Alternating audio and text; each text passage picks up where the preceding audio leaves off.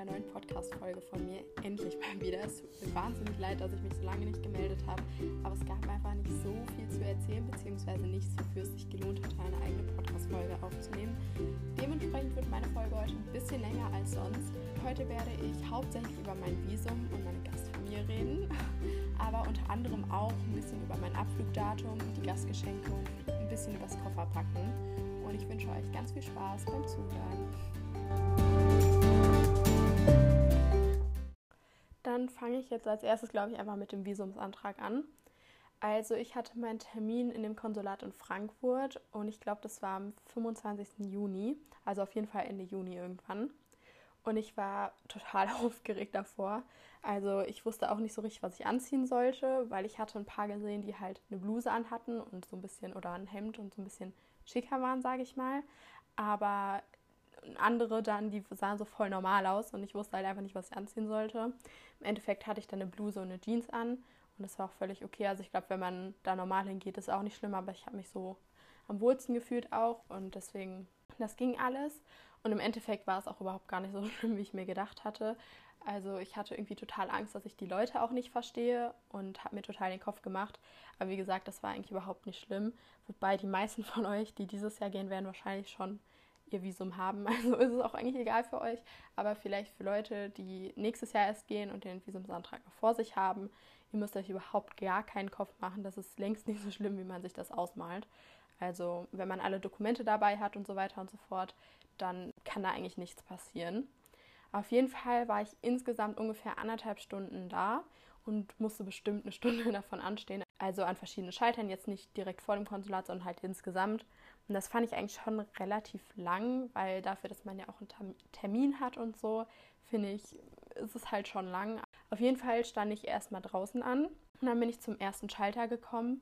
Die wollte meinen Reisepass und meine Anmeldebestätigung sehen oder Terminbestätigung, irgendwie sowas. Und ich habe die super schlecht verstanden und ich dachte so, oh Gott, wenn das jetzt die ganze Zeit so ist, was mache ich denn dann und so? Aber die hatte so Bilder, mit denen die gezeigt hat, was sie sehen wollte. Also haben wahrscheinlich mehrere vorher sie auch schon nicht verstanden. Das ging dann eigentlich auch. Dann musste man zum nächsten Schalter, also man hat am ersten Schalter so eine Nummer bekommen. Und am nächsten Schalter dann musste man diese Nummer vorzeigen und dann musste man sich nochmal anstellen. Und wenn man dann sozusagen erst an der Schlange war, wurde man halt reingerufen. Dahinter war dann dieser Security-Check, also wie am Flughafen eigentlich. Und ich habe mit Englisch begrüßt, also ich habe ich war halt so voll eingeschüchtert und dachte so, ja, einfach freundlich bleiben und Hallo sagen und so. Die konnten einfach Deutsch und ich war so überrascht, weil ich dachte halt, die sprechen da Englisch, haben auch in Englisch Hallo gesagt. Und ich glaube, die haben sich da total Spaß draus gemacht, weil die haben mich angeguckt und erstmal angefangen zu lachen, dann auf Deutsch geantwortet. Das war mir ein bisschen unangenehm, aber ja, egal. Und nach diesem Security-Check musste ich dann in das nächste Gebäude und da war dann eigentlich der eigentliche Visumsantrag sozusagen. Also da musste ich mich dann auch noch mal kurz anstellen und dann war ich im allerersten Schalter. In dem Schalter musste ich meinen Reisepass auch wieder und mein I-20 bzw. das DS 2019 vorzeigen. Und die hat dann da so ein bisschen was abgetippt und so weiter und so fort. Das hat auch noch mal einen kleinen Moment gedauert. Danach musste man dann zu so einem Fingerabdruckschalter, also da musste man halt seine Fingerabdrücke abgeben. Aber das ging dann auch. Und dann musste ich mich noch mal kurz anstellen und dann war dieses eigentliche Interview.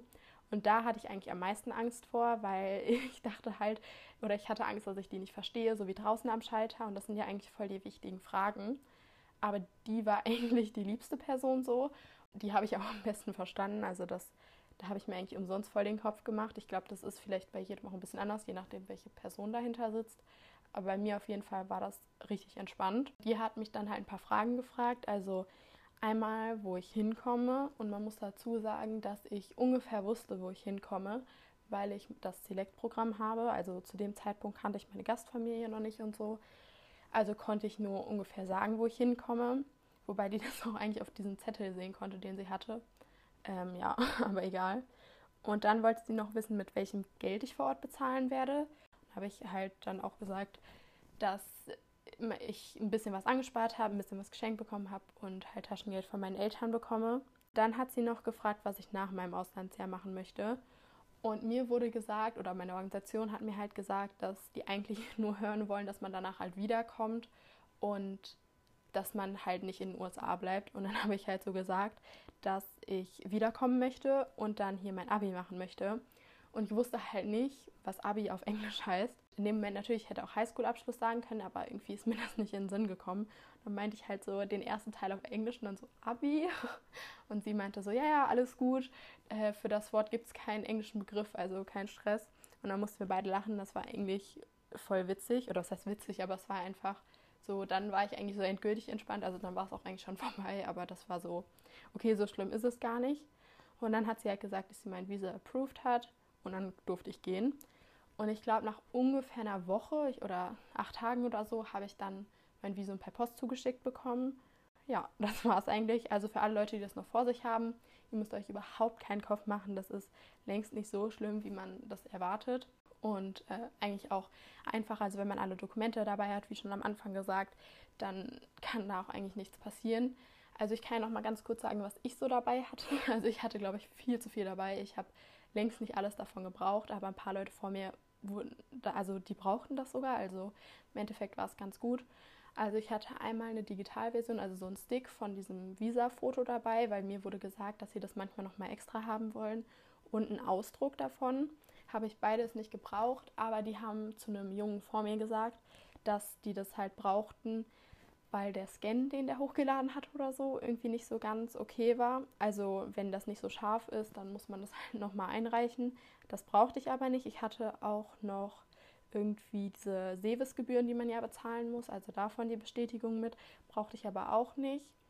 Und ich hatte noch die Bestätigung dabei, dass ich die Programmgebühren bezahlt habe, glaube ich.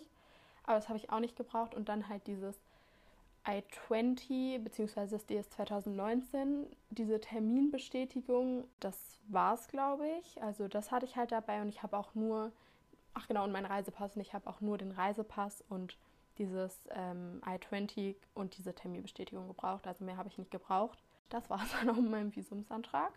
Äh, jetzt kommen wir zu einem Thema, was zumindest für mich ein bisschen interessanter ist und das ist meine Gastfamilie. Also ich habe mich mega gefreut, als ich die bekommen habe, weil ich habe letztes Jahr schon angefangen zu organisieren und so. Und weit davor schon wusste ich ja schon, dass ich ein Auslandsjahr machen möchte. Und ich habe so lange auf diesen Moment hingefiebert.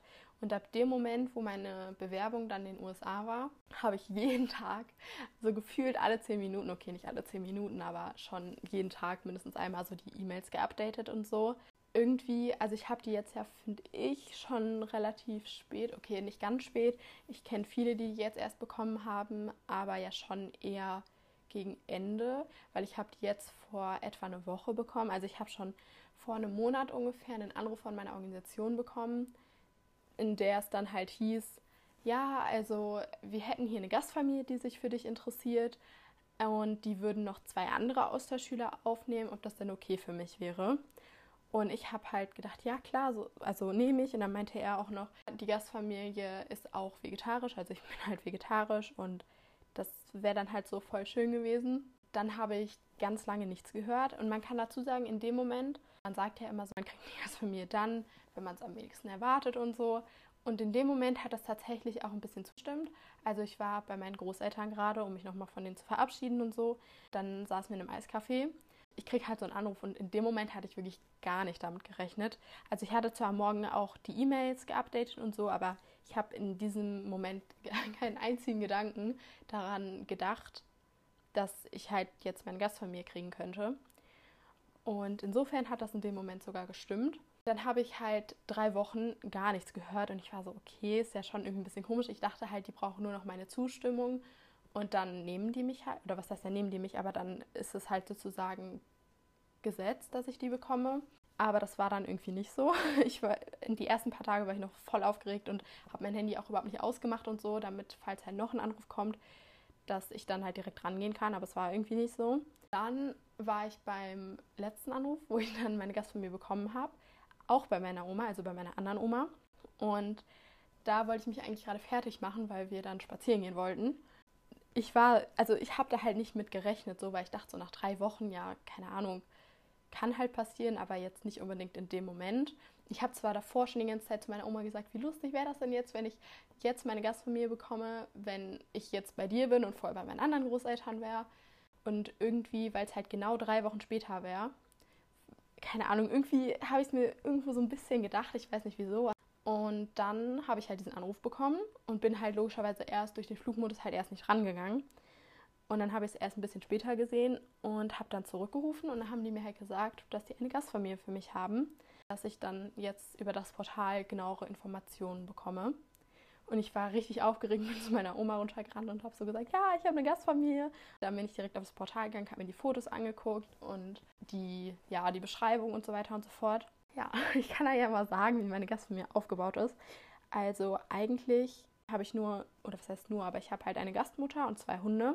Kurz noch vorab, ich werde jetzt nicht so viel erzählen, weil ich nicht weiß, wie viel meine Gastfamilie möchte, dass ich über sie erzähle. Aber so die Grundkonstellation und so kann ich ja schon nennen.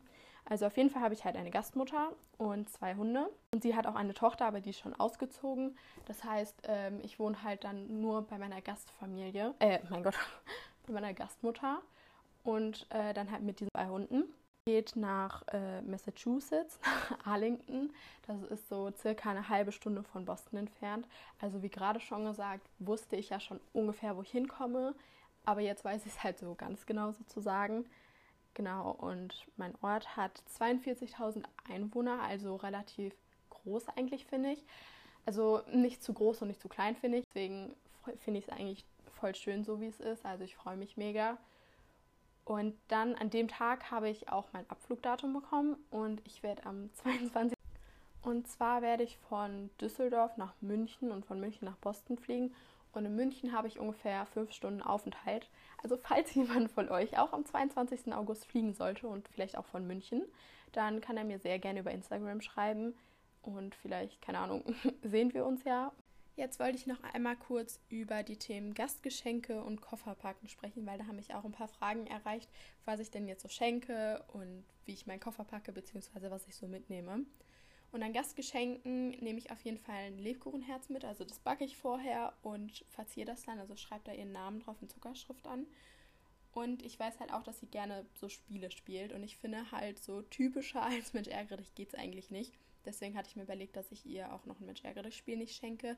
Ich kenne halt auch einfach keine deutsche Familie, die nicht mindestens einmal in ihrem Leben Mensch ärgere dich nicht gespielt hat.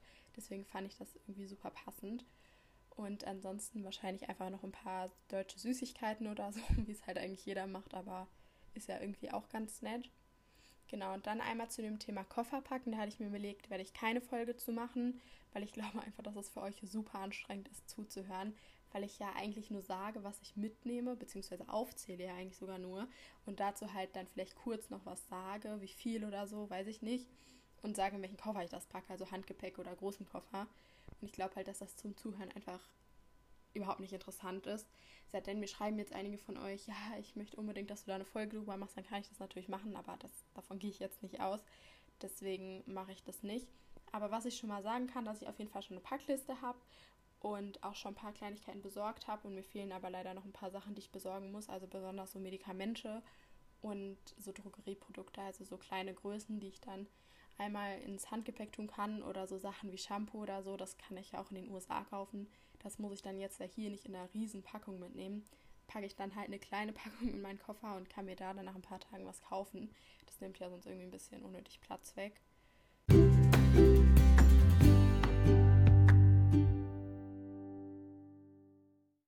Zum Schluss wollte ich euch noch einmal fragen, wie ihr die heutige Folge fandet. Denn heute habe ich mit einem anderen Mikro gearbeitet und auch ein bisschen anders geschnitten als sonst. Ich habe nämlich weniger rausgeschnitten und mehr an einem Stück geredet. Und mich würde mal interessieren, wie ihr das so fandet, weil ich finde, dass es so ein bisschen ähm, authentischer klingt. Von daher könnt ihr mir da sehr gerne auf Insta schreiben. Da würde ich mich auf jeden Fall über euer Feedback freuen.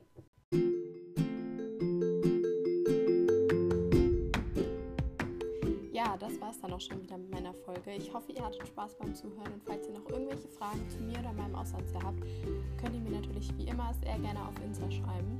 Ich wünsche euch noch einen schönen Tag und bis hoffentlich zum nächsten Mal. Tschüss!